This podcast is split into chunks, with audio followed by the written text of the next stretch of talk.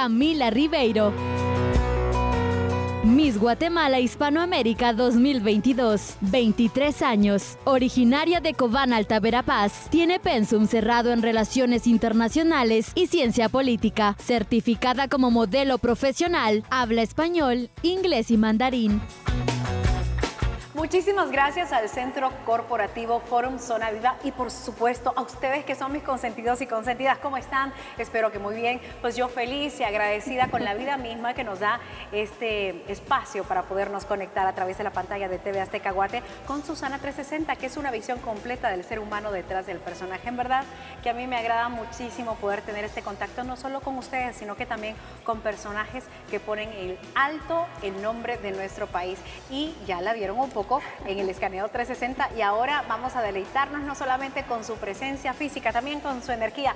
Camila, ¿cómo estás? Bienvenida a 360. ¿Qué tal, Susana? Un gusto para mí poder estar aquí compartiendo contigo. Me siento bastante emocionada y muy agradecida porque me estás dando este espacio para poder compartir contigo y pues poder platicar un poco pues más que conversar, realmente creo que vas a dejar eh, un mensaje en el corazón de tantas personas que nos miran y sobre todo la juventud que yo siempre he dicho, Camila, que no son el futuro, así como los niños son el presente. Y debemos no solamente de ocuparnos de ellos, también mostrar todos los logros y lo que se ha podido traer hasta el día a día gracias a ese trabajo y ese esfuerzo.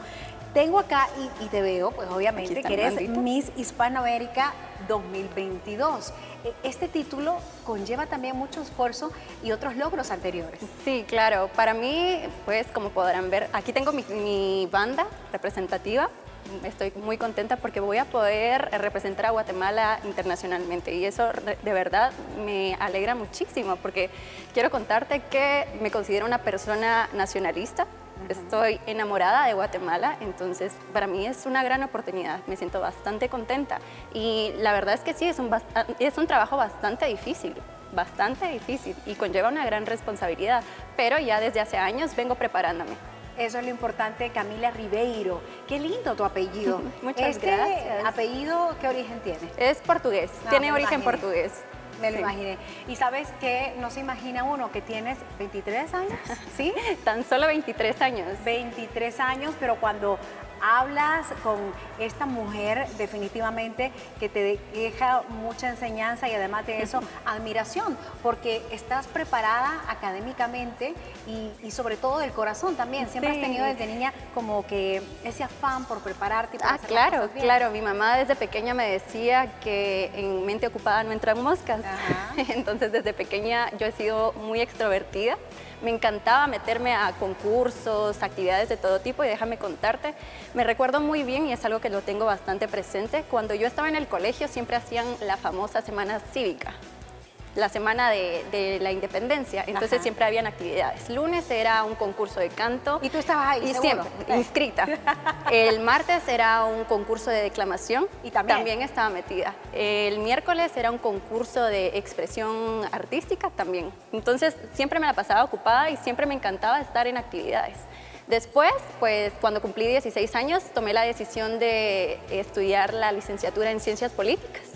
A, los, corta edad, a los 16 años. empecé la universidad y es algo de lo que me enorgullece porque sí, a temprana edad empecé a estudiar y la verdad es que siempre me ha gustado estudiar. Y eras aplicada, te digo esto porque muchas veces las personas piensan, o no es cierto, sobre todo los papás que estamos encima, encima de los hijos, que una nota baja ya los va a definir y realmente no siempre es así. No, no, no, yo no creo que una nota te defina, no puede definir tu inteligencia, totalmente, yo no estoy en de acuerdo con eso. Porque qué tal si te pones nervioso o nerviosa y sacas un cero. Sí, sí, totalmente. Yo no, estoy, los estoy defendiendo a los papás para que vean.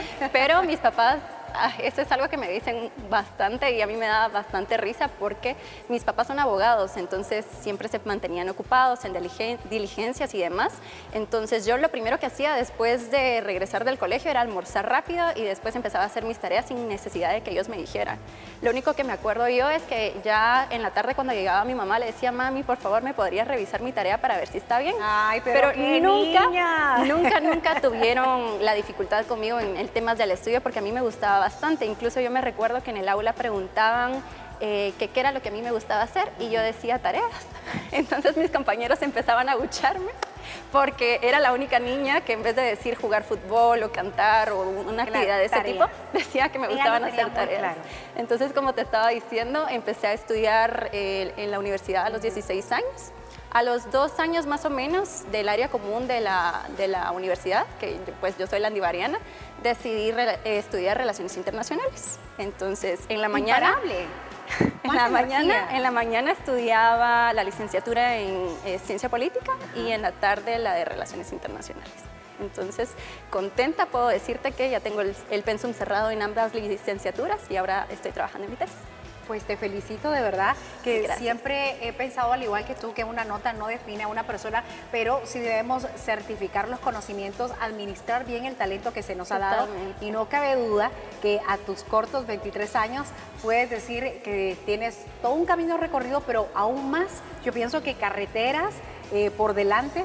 Y ya me has hablado de todas estas posibilidades que aprovechaste, eh, de lo bueno, tener a una niña que diga que le encanta hacer tareas es fantástico. Pero en este caminar en, tu infancia y algunos años eh, antes de llegar a los 23, ¿cuál ha sido esa área de oportunidad que a ti te ha costado y que has dicho, voy a trabajar en ella y que estás en eso? Te lo pregunto porque muchas veces te podrán ver así, brillando, hermosa, proyectando tu personalidad, tu físico, pero resulta ser que así como el sonido del avión, ese sonido disruptivo, de repente nadie sabe que hay cosas disruptivas en tu vida que te están costando y que luchas con ellas. Sí, bueno, te quiero comentar que para mí sí fue algo bastante difícil porque me fui niña, no tenía criterio, no tenía ideales, entonces eso fue, lo, fui formando poco a poco.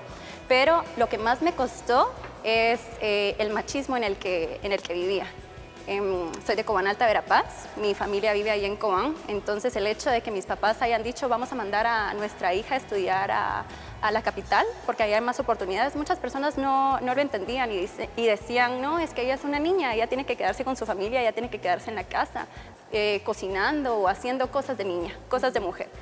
Y también muchas veces me enfrentaba a comentarios porque quiero contarte que yo soy la que maneja cuando vaya a ver a mi familia, cuando viajo a Cobán, yo soy la que maneja mi, mi, vehículo. No espero que alguien venga o que mi papá venga a recogerme o que manden por mí, sino siempre he tenido la iniciativa de hacer las cosas por mí misma.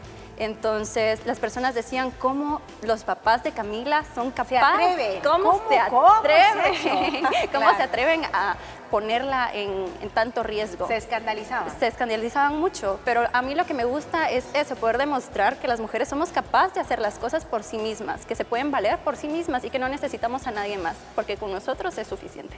Además, me encantan tus palabras y es importante que nosotros como padres de familia recordemos que nuestros hijos e hijas son como flechas, ¿verdad? Hay que eh, saber tensarlas, retroceder un poco, pero luego soltarlas para que puedan seguir su curso. Sí, yo por eso pienso y digo que yo estoy bendecida con los padres que me tocaron, porque siempre me han dicho, nosotros te dejamos volar.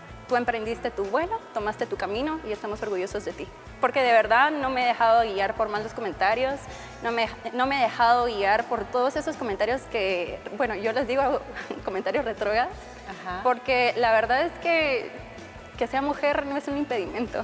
Claro, sí, son comentarios que se quedan en el pasado. Sí, Y qué bueno que tú como eh, una mujer soñadora, luchadora, trabajadora, con ímpetu, con carácter, decidiste no dejarte definir por estas etiquetas. No, y, es algo que yo agradezco también, porque si no me hubieran pasado estas cosas o si yo no hubiera escuchado esos comentarios, tal vez no sería la mujer que soy hoy en día. Entonces, yo siempre pienso que el pasado es lo que nos define y es lo que nos hace ser lo que somos. Entonces, yo me siento muy contenta con lo que soy el día de hoy y todo eso se lo debo a lo que yo viví anteriormente.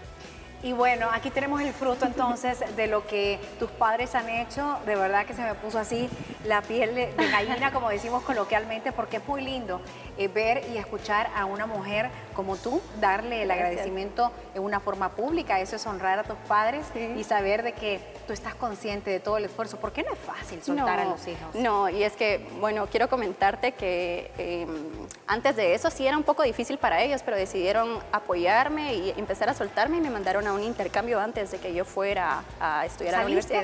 Entonces me fui a Estados Unidos, estuve más o menos dos, meses en Indiana.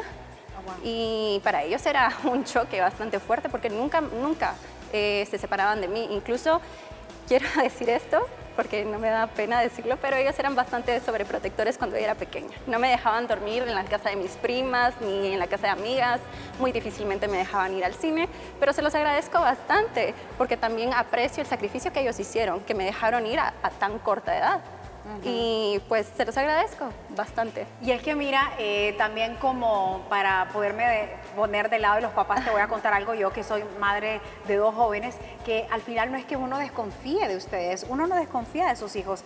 Lo que pasa es que estamos viviendo en un mundo tan acelerado, eh, tan complicado también, con, muchas situaciones difíciles que uno puede confiar en sus hijos, pero quizás en el ambiente no, y por eso es que uno trata de resguardarlos, pero si es de sabios también soltarlos y saber que los valores y lo que se le ha enseñado en casa van a poder aplicarlos. No, sí, y yo también, mira, es algo que me gusta mucho de mí y me gusta reconocerlo, es que por tan corta edad a la que me vine, me hizo darme cuenta del valor que tienen mis papás, de los, sacrificios, de los sacrificios que han hecho, y pues yo sé que para ellos no fue fácil. Y yo nunca los he recriminado ni he pensado, ay, es que mis papás eh, fueron de esta manera ahora que me ha tocado estar lejos de ellos, les agradezco tanto, los aprecio tanto y los admiro muchísimo. Entonces ellos son mi ejemplo a seguir y son mi fortaleza en todo momento.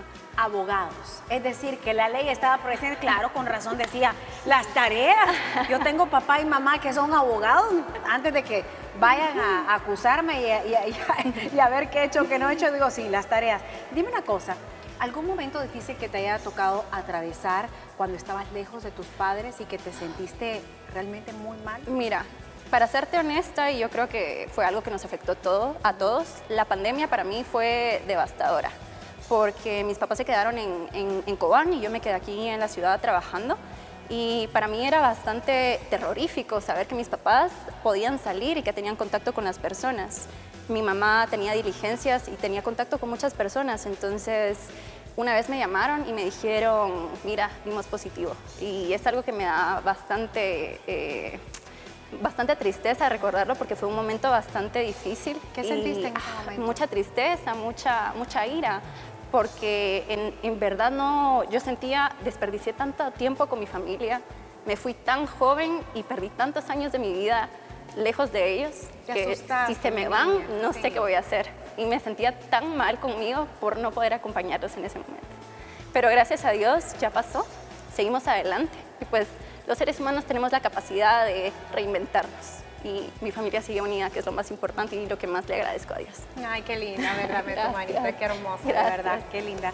Qué linda que te puede sensibilizar porque es un tema de la pandemia que nos ha tocado a todos y que aún lo seguimos viviendo.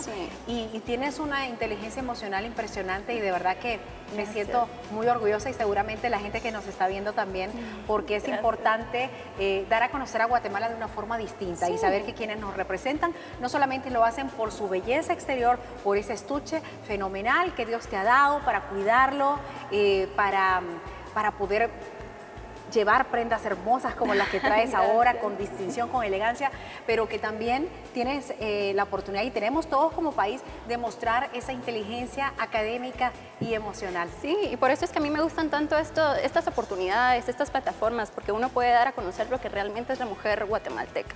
Más allá de portar una corona, de tener un título, más allá de la vanidad o el estatus que te puede dar, a mí me gusta muchísimo porque es una forma en la que yo puedo dar a conocer la preparación que he tenido durante todo este tiempo para poner a mi país en alto. Miss Hispanoamérica. Guatemala. Ay, Dios mío.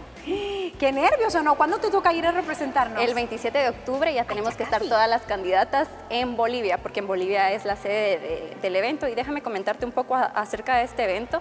Aquí participan todos los países de habla hispana y lo que hacemos es pues, un intercambio cultural y celebrar la hispanidad es básicamente lo que hacemos.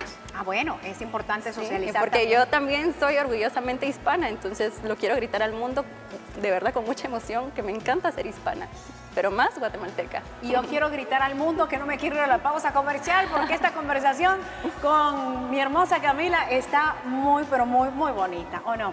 Eh, ya te trajeron tu, bebida, también la mía. Vamos a brindar en el corte comercial, ¿te parece? Claro. Porque ya está aquí en puerta. Así que volvemos enseguida. Esto es 360, una visión completa de esta gran mujer detrás del personaje que es Miss Hispanoamericana 2022.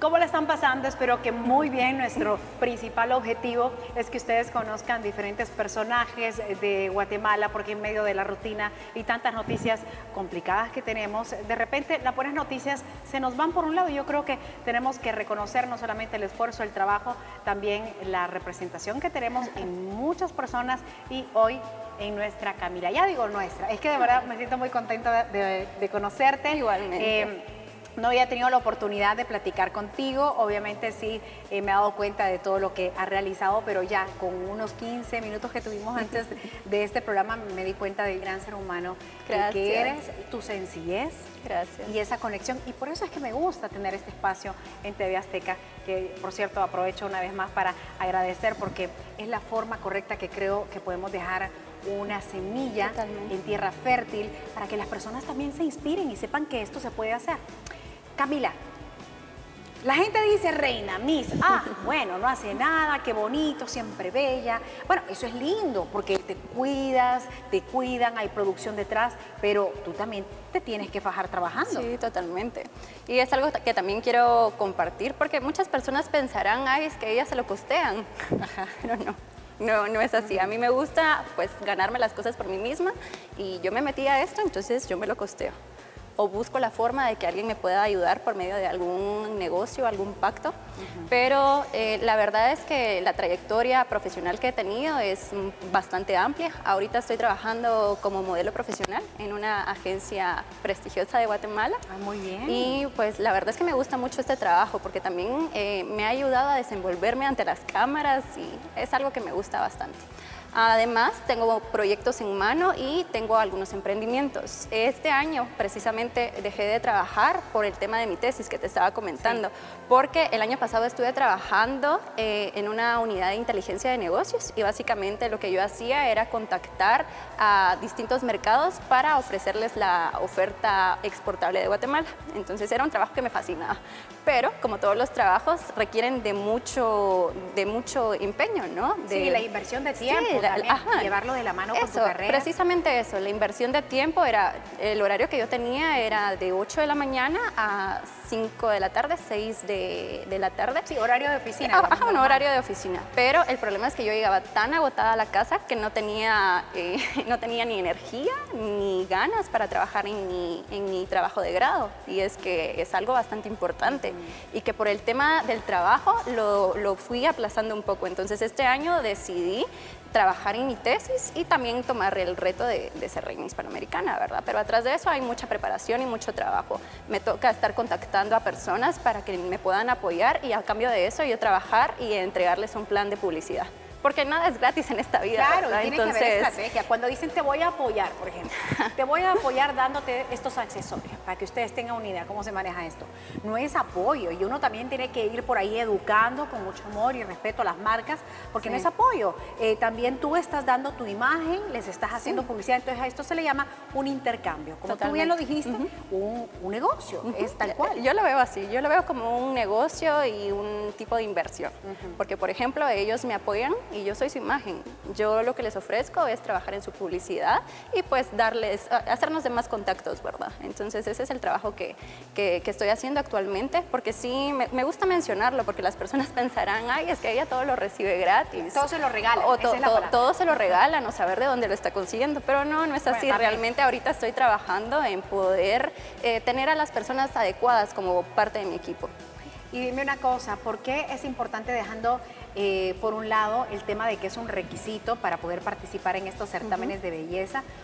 Tú como Camila, como mujer, como una joven que está abriéndose paso en el mundo, ¿por qué es importante que tanto hombres como mujeres tengamos esta preparación académica y sobre todo tú que estás en estos eventos de belleza?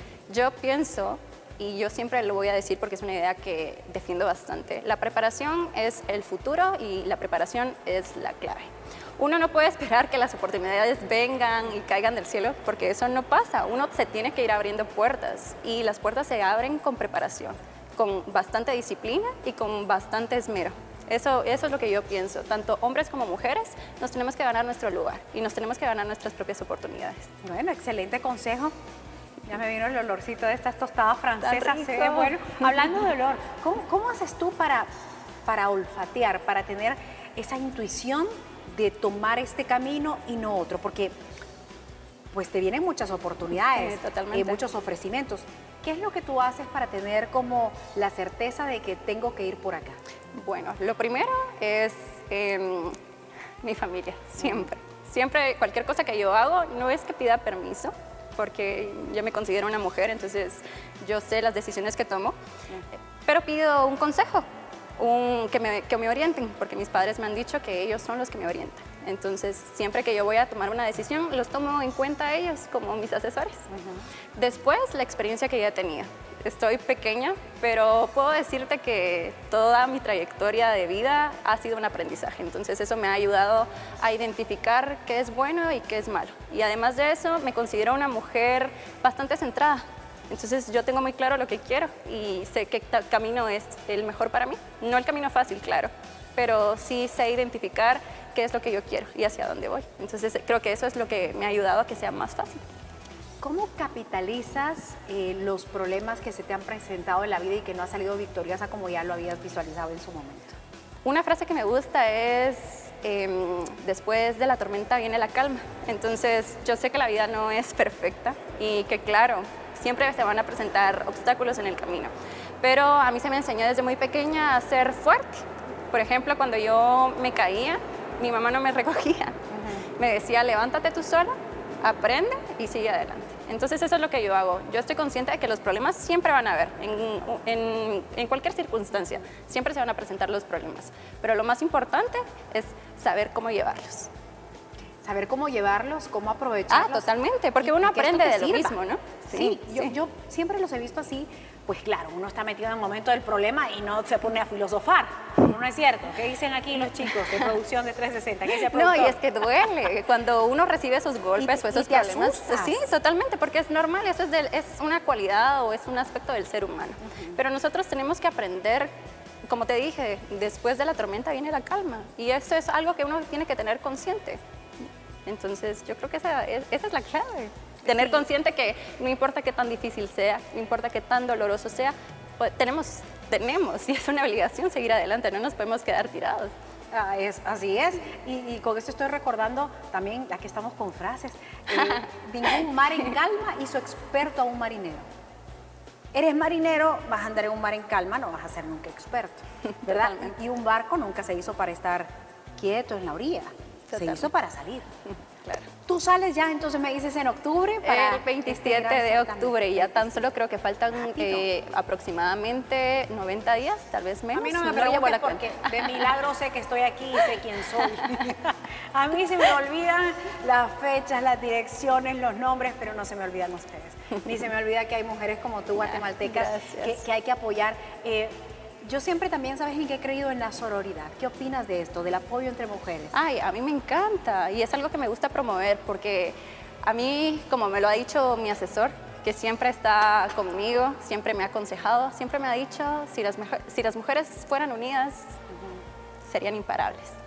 Y totalmente. Yo creo que vamos por ahí. Sí, es que es momento de unirnos. No, yo no estoy de acuerdo en en hacernos de un lado, hacernos de menos. Yo creo que muchas veces entre mujeres somos nosotras mismas las que nos atacamos y no, hay que ser unidas, hay que utilizar el poder femenino. Eso. Y ser unidas, porque nosotras somos la clave del futuro, la unidad de las mujeres. Y es un engranaje, es eh, como un rompecabezas donde vamos metiendo piezas y, y son piezas de diferentes formas. Se me viene a la cabeza esto, porque hay muchas mujeres que de repente creen que porque son muy chaparritas o porque son muy altas o porque muy gorditas, o muy flacas. No, no. En esa diversidad está la belleza, está lo hermoso. Totalmente. Y es que vayamos encajando y que hagamos juntas un rompecabezas completos claro. de empoderamiento. Y ahorita que dijiste esto, quiero contarte que pues anteriormente te estaba diciendo que tengo proyectos en mano, ¿no? Sí. Y con toda la trayectoria que yo he tenido, yo fui parte de una academia de modelaje. Eh, la academia se llama Carmen Academy y es una academia en donde se empodera a la mujer a través del modelaje y de la psicología. Ah, Entonces yo ahí eh, fui donde aprendí a modelar pero más allá de modelar en fotografía o ser modelo de un comercial, aprendí a ser un modelo de mujer. Mm. Entonces es algo que me encantaría y que sé que lo voy a hacer, replicarlo en mi departamento, en Alta Verapaz.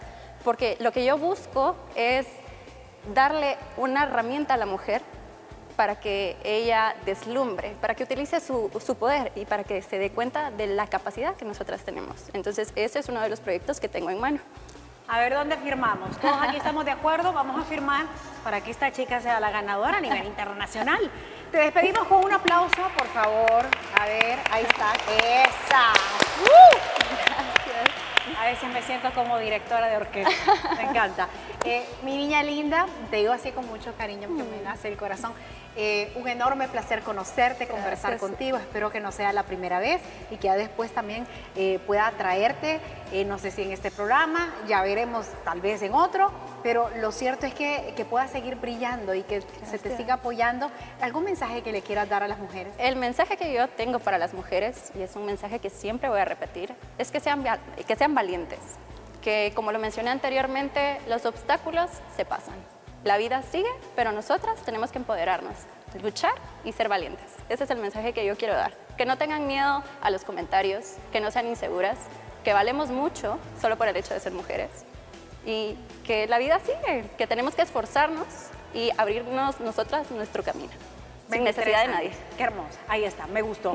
Y eh, quiero, quiero comer, ¿tú? También. también tengo hambre. Tenemos hambre. Yo tengo hambre de seguir conectados con ustedes. Por supuesto, tenemos otra cita en estas ediciones de 360, una visión completa del ser humano detrás del personaje. Hasta la próxima. Un gusto. Gracias.